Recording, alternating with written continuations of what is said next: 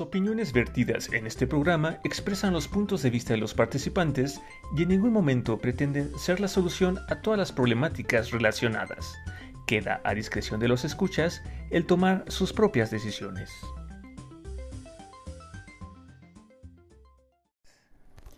Les damos la bienvenida a una emisión más de Entropsy, un espacio donde exploramos y reflexionamos sobre esos elementos psicológicos que nos caracterizan como seres humanos.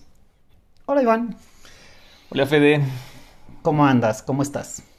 Ando sentado. Ay, qué raro. no, perdón, ando medio graciosillo. Este, gracioso, no gracioso. no, este, bien. estamos en un día nuevo y ah, pues hace una semana un poco ah, llena de trabajo, pero pues han salido las actividades, entonces esa parte me gusta. Y la semana pasada pues terminamos, cerramos el tema del amor con nuestro invitado Horacio, quien creo que compartió cosas muy muy interesantes, ¿no? O sea, me gustó mucho lo que, lo que nos compartió y dijo. Ojalá le haya gustado a, nuestros, a nuestro auditorio. ¿Y tú, Fede, cómo estás? Bien, despegando año. Decíamos de nuevos propósitos y creo que se están dando más de uno y eso como que me entusiasma. Empezando muy bien, 2022 me suena muy productivo. Y sí, como decías de la visita de Horacio, a quien le mandamos un saludo y le agradecemos. Horacio, mmm, el rancho del que nos platicaba está en Tepeji, cerca de Tepeji, y su núcleo familiar paterno está radicando ahí. Muchos saludos a esa población. Me, tengo el gusto de conocerlo y es un lugar muy bonito, muy tradicional. Ah, órale. Fíjate, nunca, nunca no salió ese tema, ¿verdad? De dónde era Horacio, pero, pero bueno, Horacio es aquí de la Ciudad de México. Mm, no es cierto, del Estado de México. bueno, Estado de México, Ciudad de México. Saludos a todos. Saludos a todos. Este, pues bueno, Federico, hoy es 13 de enero. ¿Y qué celebramos hoy? O qué conmemoramos, no sé. Y bueno, eh, revisando un poquito, encontramos que el 13 de enero se considera como el Día Internacional contra la lucha contra la depresión. Wow. para los que no sepan, bueno, es que yo tengo como opiniones encontradas, pero bueno, la depresión, ¿no? Sería como eh, la definición con la que la psiquiatría ha, ha, definido un cuadro donde las personas pues pierden un poco como la fuerza para continuar, como que no tienen esa energía vital para hacer las actividades diarias. Puede ser que son personas que dejan de hacer lo que les gustan, se aíslan, este, empiezan a dormir demasiado y etc, etc. Y bueno, o sea, hoy en día creo que, no tengo el dato, pero tengo entendido que hay muchas personas que, que han llegado a vivir con esta condición. Fíjate que uh, hay unas personas que me han tocado conocer y me comparten su experiencia, me hablan de una baja de energía, es decir, siente que no tiene dirección y sienten que no tienen energía. Diciéndolo a grosso modo y con todo respeto, porque claro que es más que eso. Pero tratando de ser prácticos, como que esos dos ejes son muy comunes en esas gentes que están viviendo la situación de depresión. las causas son muy variadas y, y las alternativas a veces no les alcanzan y se les hace muy chico el espacio como para poder continuar. No es nada padre y de verdad les mandamos la mejor de las vibras. Esperemos que mejore su condición pronto y claro que nos unimos a esta conmemoración. Y fíjate que aquí hablé de, de condición, deja nada más, te comparto algo. Recientemente por parte de mi familia me llegó un conocimiento sobre algo que se llama medicina funcional, que digamos que es una forma de, de, de entender la medicina y la salud como hasta el momento lo conocemos con la medicina alópata, donde no sé si tienes una infección en las vías respiratorias, te vas al ¿Cuál es la especialidad? Este, al otorrino, ¿no? Si tienes algo del sistema circulatorio, te vas con el especialista en corazón, ¿no? Entonces, lo que hace esta medicina funcional es que considera que, ok, sí ya tenemos el medicamento para eliminar el síntoma, pero nosotros vamos a revisar qué provocó el síntoma. Yo creo que siempre debió haber sido así. ¿no? Sí, no, y de hecho es, esta forma de pensar coincide con el conocimiento que yo tengo en la acupuntura, ¿no? Que ven el cuerpo y la salud como un todo y no como partecitas. El punto es que dentro de la medicina funcional no se habla de enfermedades. O sea, no dice, ah, yo tengo depresión. No, se habla más bien de condiciones. Porque cuando usamos una enfermedad y dices, ah, yo estoy enfermo de tal cosa, tiene como ya una carga, ¿no? Puede ser como leve o imagínate una enfermedad muy fuerte, muy crónico-degenerativa. O sea, ya es una carga como tanto para la persona que lo vive como para las personas cercanas, ¿no? De que, ah, es que tal Que persona, lo viven. tal persona tiene tal cosa, ¿no? Entonces es como muy fuerte y además se considera muchas veces que, pues ya, ¿no? O sea, lo tienes y ya te quedaste, ¿no? O sea, por ejemplo, las personas con diabetes, hoy en día aparentemente la diabetes no tiene cura. Hasta hoy. Esperemos estar cerca de una alternativa de cura. Y la medicina funcional lo que dice, a ver, no, tú no eres una persona que tiene diabetes. Tú eres una persona con una condición conocida como diabetes en este momento. Ok. Entonces, cuando pones que es una condición, hablas de que es algo no definitivo y además en la medicina funcional hablan de que es, este, se puede re- remediar. O sea, no es una condición ya para siempre. Entonces digo, apenas es un mundo que apenas estoy este, eh, ahondando un poco, pero mi invitación sería esa, ¿no? Considerar que en este caso la depresión, más que como una enfermedad, de, ah, ya tengo depresiones, en este momento tengo esta condición conocida como depresión. En fin, una reflexión. Ok. Oye, Iván, ¿y con qué empezamos hoy? ¿Cuál es el tema? Pues creo que en base a lo que hemos estado hablando, primero hablamos un poco de la ansiedad, después de las emociones y sentimientos. Eh, el año pasado lo terminamos con el tema del amor. Y bien nos dijo Horacio, ¿no? Una de las formas de amor que considera él que son muy importantes y que sería como algo en lo que podríamos invitar a nuestro auditorio este año a profundizar es en el amor propio, Autoestima. la autoestima. Ok. Entonces, ahí, aunque fíjate, ahorita me quedo la duda, ¿es la autoestima o el autoestima? La. Ok, la autoestima. Entonces, queridas escuchas y estimados escuchas, esta emisión, esta triada de emisiones, vamos a empezar, a, vamos a abordar el tema de la autoestima. Y para empezar, Federico, ¿qué te gustaría comentar? Fíjate que la primera vez que alguien me mencionó la palabra autoestima así como tal, fue burlándose del concepto. Y me dijo, la autoestima ya no sirve, hay algo más moderno. Y yo dije, wow, qué fuerte. Pero bueno, es obviamente en alguien que es un poco curioso y muy soñador como puedo ser yo. Dije, bueno, pues vámonos a la versión reload de todo esto, ¿no? Y buscando dije, a ver si es cierto, ¿no? Empezamos a ver algunas cosas, algunos conceptos, los afluentes, siempre les mencionamos los marcos teóricos. Y cuando hablamos de autoestima en, las búsquedas, un referente muy común eh, menciona Maslow. Maslow estableció una teoría y la describió en un triángulo. Sus estudios decían que tenían más de un, de un componente y conforme se avanzaba en la autoestima, la construcción de la autoestima, Maslow propone que es una construcción. De, él decía que conforme se avanza en la construcción, se va logrando y se va llegando al siguiente nivel, hasta que llega a un punto en donde se realiza. Y lo interesante es que esa teoría dice que no es una constante. Una vez que ya se realizó una autoestima, puede rebasarse y entonces perderse o decaer y, y tener que volver a iniciar una construcción. Entonces él propone una construcción continua que pasa de elementos básicos como comer y de elementos de vestir y digo es una teoría muy interesante y que a mí me parece que el universo de elementos que maneja son muy relevantes cada cual.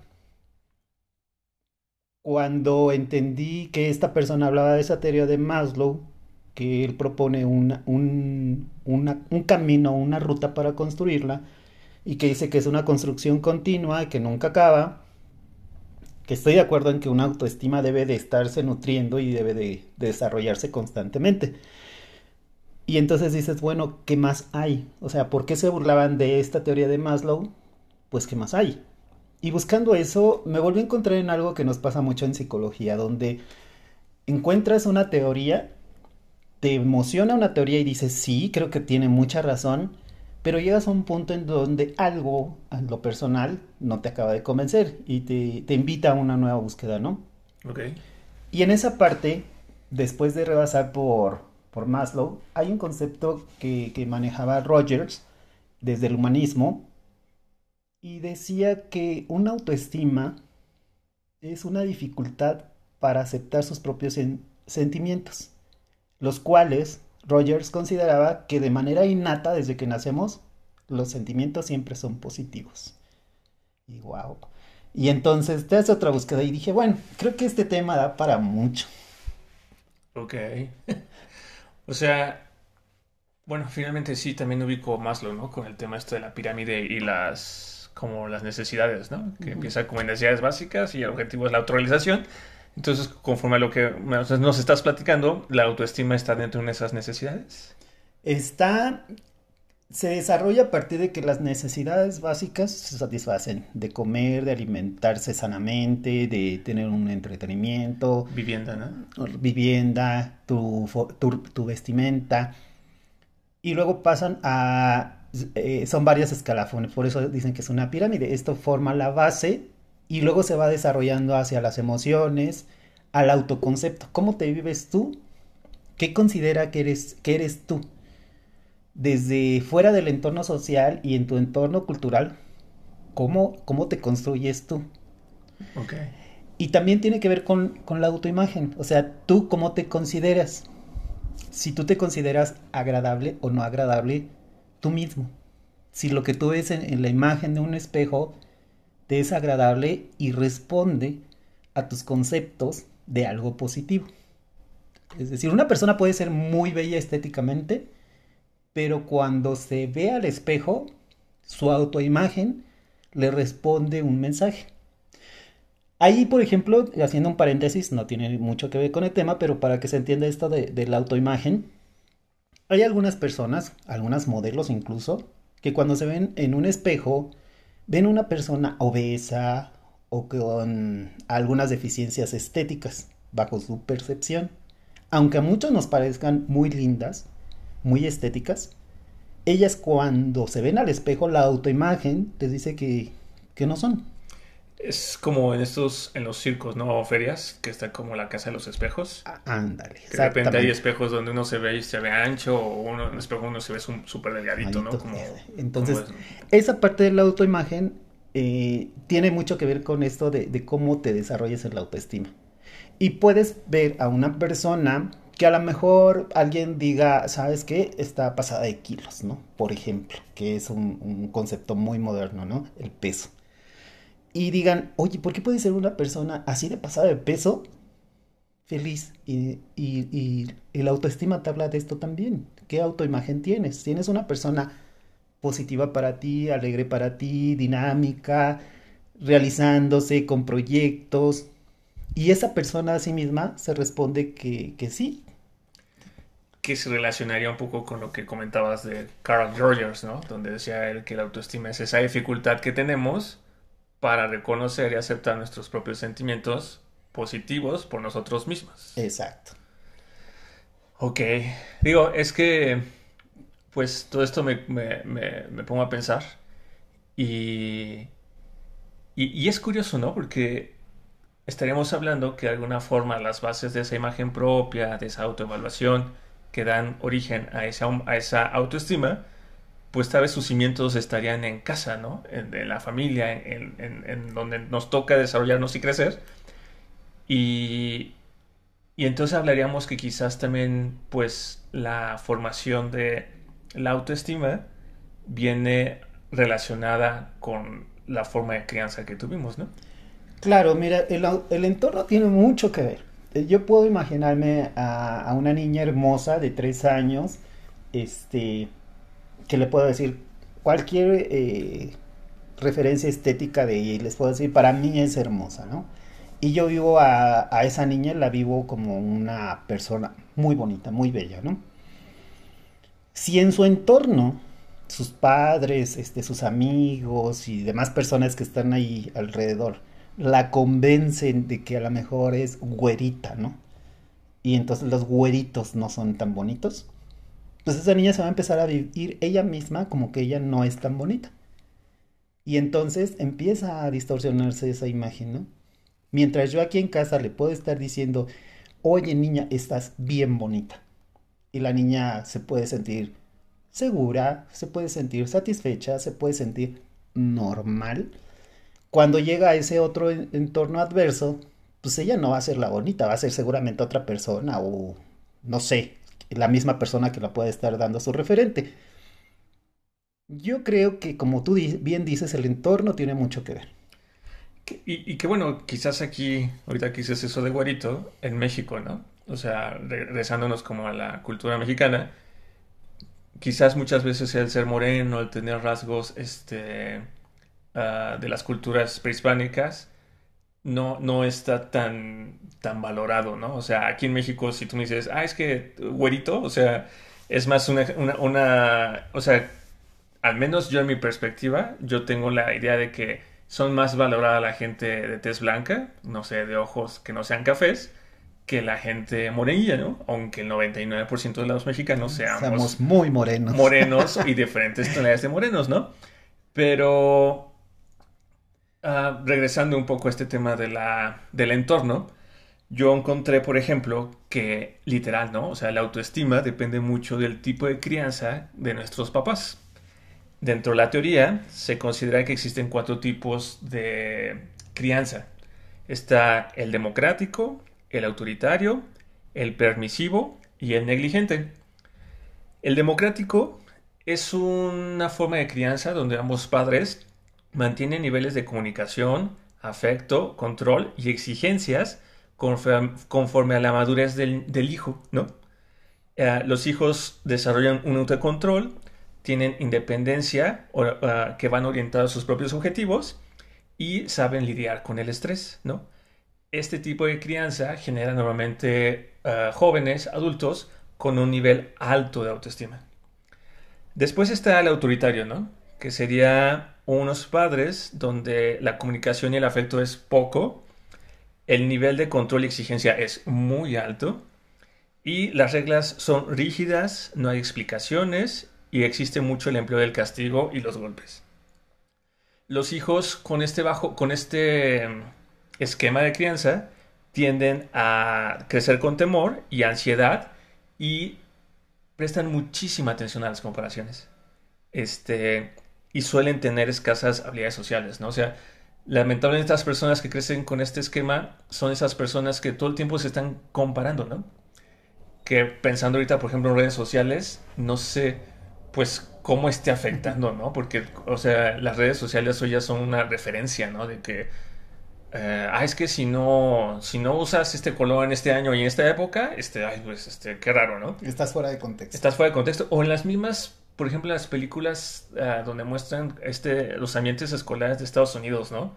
Donde la clasificación entre los mismos alumnos es brutal, ¿no? Así de los chicos cool, las chicas este, fresas, los inadaptados, los rockeros. O sea, es increíble como en todos los medios que muestran esta etapa en Estados Unidos son muy diferenciados, ¿no? Pero fíjate que es curioso, Iván, porque en México damos por hecho que cuando vemos una película, consideramos que es una historia fuera de contexto o muy particular. Y se ha hecho como del común social en México, que cuando vemos una película así, de ambiente estudiantil, damos por hecho que Estados Unidos es así. ¿Y sabes qué pasa? Que en mi corta experiencia, pues, tampoco voy a decir que conozco todas las escuelas de Estados Unidos, pero no son así. O sea, sí existe todo eso, por supuesto, está en ese universo, pero no, es, no tan marcado. No marcado. Sin embargo, cuando te lo traes aquí en México y lo platicamos en diferentes grupos, es muy común darlo por hecho que así son las universidades y los colegios en Estados Unidos. No es cierto, no se lo crean, ¿eh? Sería como que algo muy loco, que algo que se logra llegar a la televisión sea tan directo como, como esto de los ambientes escolares, ¿no? Que sí es algo ¿eh? que vivimos en México, o sea, eso lo doy por hecho. Lo que yo les invito es que se cuestionen qué tan real en el contexto de Estados Unidos pueden, ser. pueden ser esos colegios. Sí, ok. Gracias por la observación. Sí, sí, eso es cierto, queridos escuchas y queridas escuchas.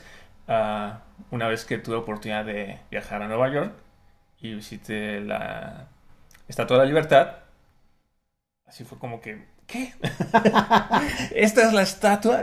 Sí, sí es, Iván, sí es. Tómate una foto. No, no, sí, pero finalmente, este, pues uno crece con todas las películas de Hollywood, con todas estas escenas donde está la estatua, pero honestamente en las películas se ve más grande. bueno, que tampoco es de bolsillo, pero amigos, lo que decimos es que esta parte de contexto cultural está padre de retomarla y seguramente en otro capítulo nos, va a dar para esto, pero regresemos Iván. Muy bien, gracias. Entonces, siguiendo con los tipos de crianza, el siguiente es el permisivo. En este tipo de crianza, los papás tienen bajo nivel de control y exigencia, existe buena comunicación y afecto y el castigo no forma parte de las reglas, ¿no? Ah, al existir pocos límites y casi ninguna regla, los hijos literal hacen lo que quieren sin consecuencias. Ah, y esto tiene a la larga, ah, pues, por ejemplo, los hijos no saben controlar su temperamento ni saben relacionarse con sus iguales, se vuelven muy egocéntricos, dominantes y desobedientes. Y finalmente todo esto lleva a que tienen como dificultad para respetar ¿no? a los demás. Entonces, en estos casos, la autoestima no está bien, no, se estructura, digamos, de la mejor manera. Y por último, en el negligente, pues la, la, palabra lo dice, es una forma de crianza indiferente, no hay, una, no hay un involucramiento por parte de los padres con los hijos, de hecho a veces existe un cierto rechazo, los hijos a su vez son indiferentes, tienen bajos niveles de comunicación, control y exigencia, e igual que en el permisivo, no hay normas. En este caso, los hijos tienen baja autoestima, no logran una madurez como de acuerdo a su edad y tienen muchos problemas emocionales y conductuales. Se aíslan y les cuesta encajar socialmente por su impulsividad, conductas delictivas y pues a veces como el estar ah, consumiendo alguna sustancia uh, estupefaciente. O paciente. Okay. Entonces, ah, finalmente, ya comentamos que el ambiente sí importa y en el caso de la relación con los padres, la forma de crianza que ellos tienen sí va a tener un impacto directo sobre la autoestima de los hijos, ¿no? El ideal siempre va a ser como una, una crianza democrática, sin embargo, pues ya lo hemos venido diciendo en otras em, emisiones, ¿no? O sea, Nadie nace sabiendo ser padre, madre, y nadie nace sabiendo ser hijo o hija, ¿no? Entonces,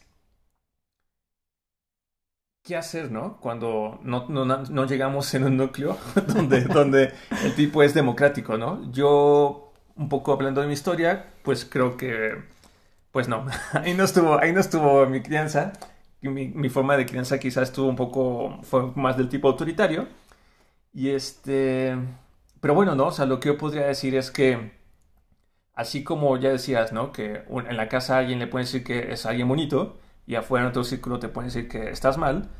Yo tuve la experiencia de que, en mi casa la forma de crianza fue así, pero tuve la oportunidad de crecer y de compartir con familiares, con otras familias, y veía otra forma, ¿no? De que se trataban, otras formas de educación y demás.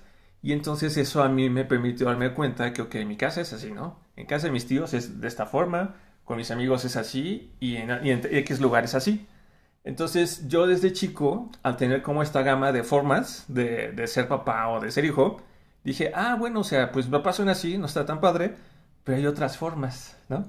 Okay. Entonces mi propio contexto me permitió, cuando ya tuve como la madurez suficiente, de decidir, ¿no? Finalmente yo, Iván, cómo quería manejarme, ¿no? si iba a continuar con esta línea que mis papás me enseñaron o iba a adoptar otras de estas cosas que me tocó vivir y, conocer para como crear una forma diferente y en el camino trabajar mi autoestima. Ok. Aquí me queda claro mucho los estilos de crianza. Ojalá todos nuestros escuchas estén tomando nota y si están en el ejercicio de ser padres, bueno, es una invitación. Los, ¿Es una consecuencia de, de la crianza? Sí, pero se desarrolla a través de una línea de tiempo y en, en, la vida va a tener diferentes fases. A mí me interesa a partir de esta historia que nos compartes, Iván, ¿a qué, ¿en qué momento tú te das cuenta de qué nivel de autoestima o qué autoestima tenías. O sea, no tanto cuestionarte de cómo, cómo se construyó, cómo se consolida, cómo la alimentas o qué carencias tiene. No. Mi pregunta es en qué punto de tu historia, o sea, 1, 2, 3, 4, 5, 6, 7, 8, 9, no sé, en cualquier año, en qué momento tú identificas que tienes una autoestima. Baja o alta, pero en qué momento la identificas como un elemento de tu vida psicológica. Como a los 10 años. Como a los 10 años. 16. 16 años, oh, wow. Sí, o sea, porque hasta eso, digo, digo, o sea, no son formas de crianzas únicas, ¿no? Evidentemente, hay, o sea, es por momentos, pero yo, por ejemplo, sí siento que viene un mundo en rosa, ¿no? O sea, entre que mi mamá no le gustaba que nos expusiéramos y que nos pasara nada, casi no salíamos de la casa, entonces eso nos hacía vivir en un entorno como, pues, como protegido y, y, pues ya, ¿no? O sea, más bien es cuando uno sale a la escuela, o en mi caso que empecé a ir a, una prepa que queda más lejos, este, que empecé como a conocer un poco del mundo y empecé a conocer otras formas, otros compañeros, otras formas de ser, que ahí fue cuando empecé como a contrastar un poco más. Un cuadro de comparación. Y entonces al comparar fue que me dije, ah, pues mira, ¿no? Creo que... O sea, nunca me lo había preguntado, pero ya me lo estoy preguntando y en esta tabla que yo mismo me hice, pues me coloco acá, ¿no? En cuanto como ese, esa autoestima. Fíjate que mi caso es bien diferente. Yo, creo que yo soy marciano, Iván, porque, bueno, yo pertenezco todavía a esa generación donde los padres tuvieron muchos hijos. Yo soy el hijo 12. Entonces, muchos de los avatares que tuvieron que vivir mis padres como padres para aprender a ser padres y los errores dentro de los padres y los errores dentro de los hermanos, a mí ya vinieron refinados muchos procesos digamos que conmigo ya habían regado mucho y dijeron, bueno, no, esto no funciona, vamos a intentarle por acá. Y dentro de mis hermanos, al ser tantos, se empezó a hacer un sistema colectivo para ayudarnos, para acompañarnos y para hacer que las cosas pues, salieran mejor. Algunas personas eh, en, esto que acabo de decir ven a, una persona que estaba súper mimada y súper acompañada. No, señores, me enseñaron a ser muy independiente y a tener cierto criterio. Yo recuerdo que la primera vez que yo oí algo de autoestima fue entre mis hermanas. Yo creo que tendría como unos 5 o 6 años. Y ellas estaban hablando de los novios. Y donde decía, no, fulanito, no te conviene. Sí está guapo. Y a lo mejor no le apesta la boca, pero no te conviene. Tú estás más bonita. ¿Cómo está tu autoestima? Yo volteé a ver así, de ¿qué es eso, no? ¿Qué le pusieron o de qué se trata, no? Y hablando en contexto, ahí fue donde aprendí un poco de esto de la autoestima. Y sin querer de alguna manera, pues me veían agraciado, yo me portaba bien, era el niño portadito y teto y además lindo. ¿Y qué les puedo decir yo? Mi autoestima estaba muy bien nutrida, ¿no? Y sí, efectivamente, al ser el hijo menor y todos mis hermanos a hacer tareas, pues me sentaba a hacer tareas cuando yo todavía no iba a la escuela. Entonces, pues sí, era muy ñoño, era muy teto. Entonces, así como que vete a hacer tu tarea. No, yo ya la había hecho. Pero, pero por ejemplo, Fede, y, y dentro de esta, de esta historia familiar con tantos hermanos, ¿dirías que todos tus hermanos desarrollan el mismo nivel de autoestima? O... No, definitivamente no. Como decíamos en el ensayo y el error, hay mucha, mucho aprendizaje. No, fíjate que fue muy curioso. Este, cuando mis hermanas, tengo más hermanas que hermanos, cuando mis hermanas mayores empiezan a tener este contexto social con otras personas y, y en el intercambio de creencias, hay una nutrición que trae hacia los demás. Y esa parte me hace identificar primero en ellas su autoestima. Cuando yo veo mi imagen y veo que a mí me sonríen, que a mí me dan un dulce, que a mí me tratan bien, mi primera idea no fue, bueno, pues si no he dicho nada, entonces no es cómo me porto. Mm, a no, no a toda la gente le parezco que soy el ser más agradable, aunque muchos me lo decían, gracias. Pero entonces empecé a ver que mi autoestima existía. Y eso te estoy hablando que serían alrededor de los nueve años. bastante chico. Y entonces, en ese contexto que tú mencionas, yo tuve un estilo de crianza como de todos los tipos, pero refinado por todos los experimentos que tuvieron con mis hermanos, creo yo, es mi teoría.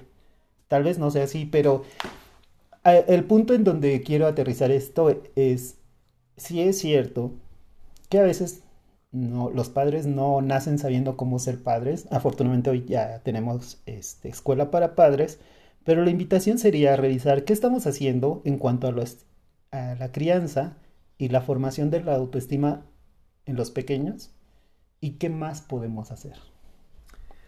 Sí, y por ejemplo, ¿no? O sea, curiosamente, la, la, la emisión pasada donde tuvimos a Horacio, yo hablaba de que a veces como que contemplo la vida y recibo señales y lo que yo podría decirles, o no sé si ya lo he dicho otras veces, es que en la vida nos vamos acercando a esas personas que de alguna forma como que van sanando, ¿no? Eso, esos puntos donde tal vez hubo una falla por parte de papá, por parte de hermanos, por parte de un maestro, por parte de un amigo, que pudieron afectar esa imagen, ese amor propio, esa autoestima, este, se van presentando y poco a poco esas personas que van acompañados en nuestras vidas, que se quedan de por vida o por momentos, dejan una marca que es como un bálsamo, ¿no?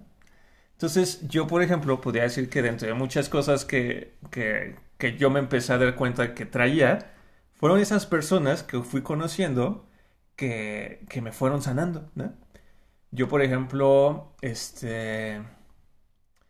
Yo toda mi vida tuve un tema con mis piernas, ¿no? Porque mis piernas fueron, fueron muslos este, grandes, o sea, la genética de mi familia son piernas grandes.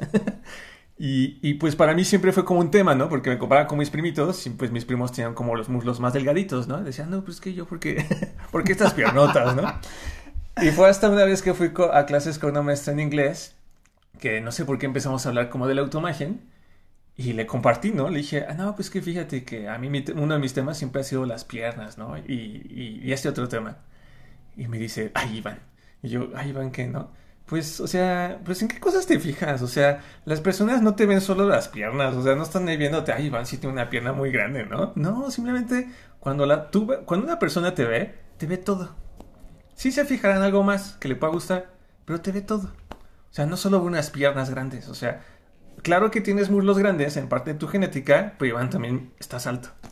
O sea, no quieras tener piernitas estando tan alto. Sí, te imaginé con mi caricatura dije, no. Entonces, Son, o sea, curiosamente, es la vida misma que nos va acercando a personas que como que van sanando esos puntos, ¿no? Esos, esos, esas imágenes que pueden uno estar como, tal vez no gustarnos mucho, pues uno lo descubre, ¿no? Y, y, y, esos, y eso no tiene precio. Bueno, mi respuesta te la voy a dar en el siguiente capítulo, porque en este, para variar, se nos acabó el tiempo, Iván. Yo quiero decirte que la autoestima en lo personal es un elemento que se debe de tener bien construido y que debe de tener la suficiente flexibilidad como para que evolucione y nos haga sentido. Muy bien. Hasta aquí dejo yo mis comentarios en este capítulo. Iván. Es que no es impresionante cómo el tiempo vuela. Pero parece que no estamos diciendo a nadie de repente, tómala, ya pasó la media hora. Este, pues bueno, sí, estamos de acuerdo. Esperemos dejarlos este, bastante uh, picados en, el tema. Intrigados. Intrigados. Y uh, los esperamos en la próxima semana, donde seguiremos hablando de la autoestima. Y también ya vamos pensando en quién, en quién invitado vamos a tener para nuestra sesión del café de Entropsy. Y pues mientras tanto, Finalizamos esta emisión llena de ideas y comentarios propios y de diferentes líneas de investigación confiando que en casa ayudarán a crear una nueva forma de conocimiento propio, que les ayude en la etapa en la que se encuentren.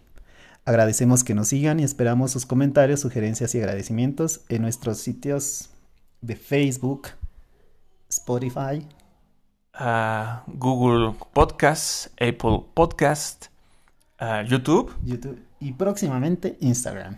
Sí, estamos ya próximos a salir en Instagram. Hasta luego. Gracias.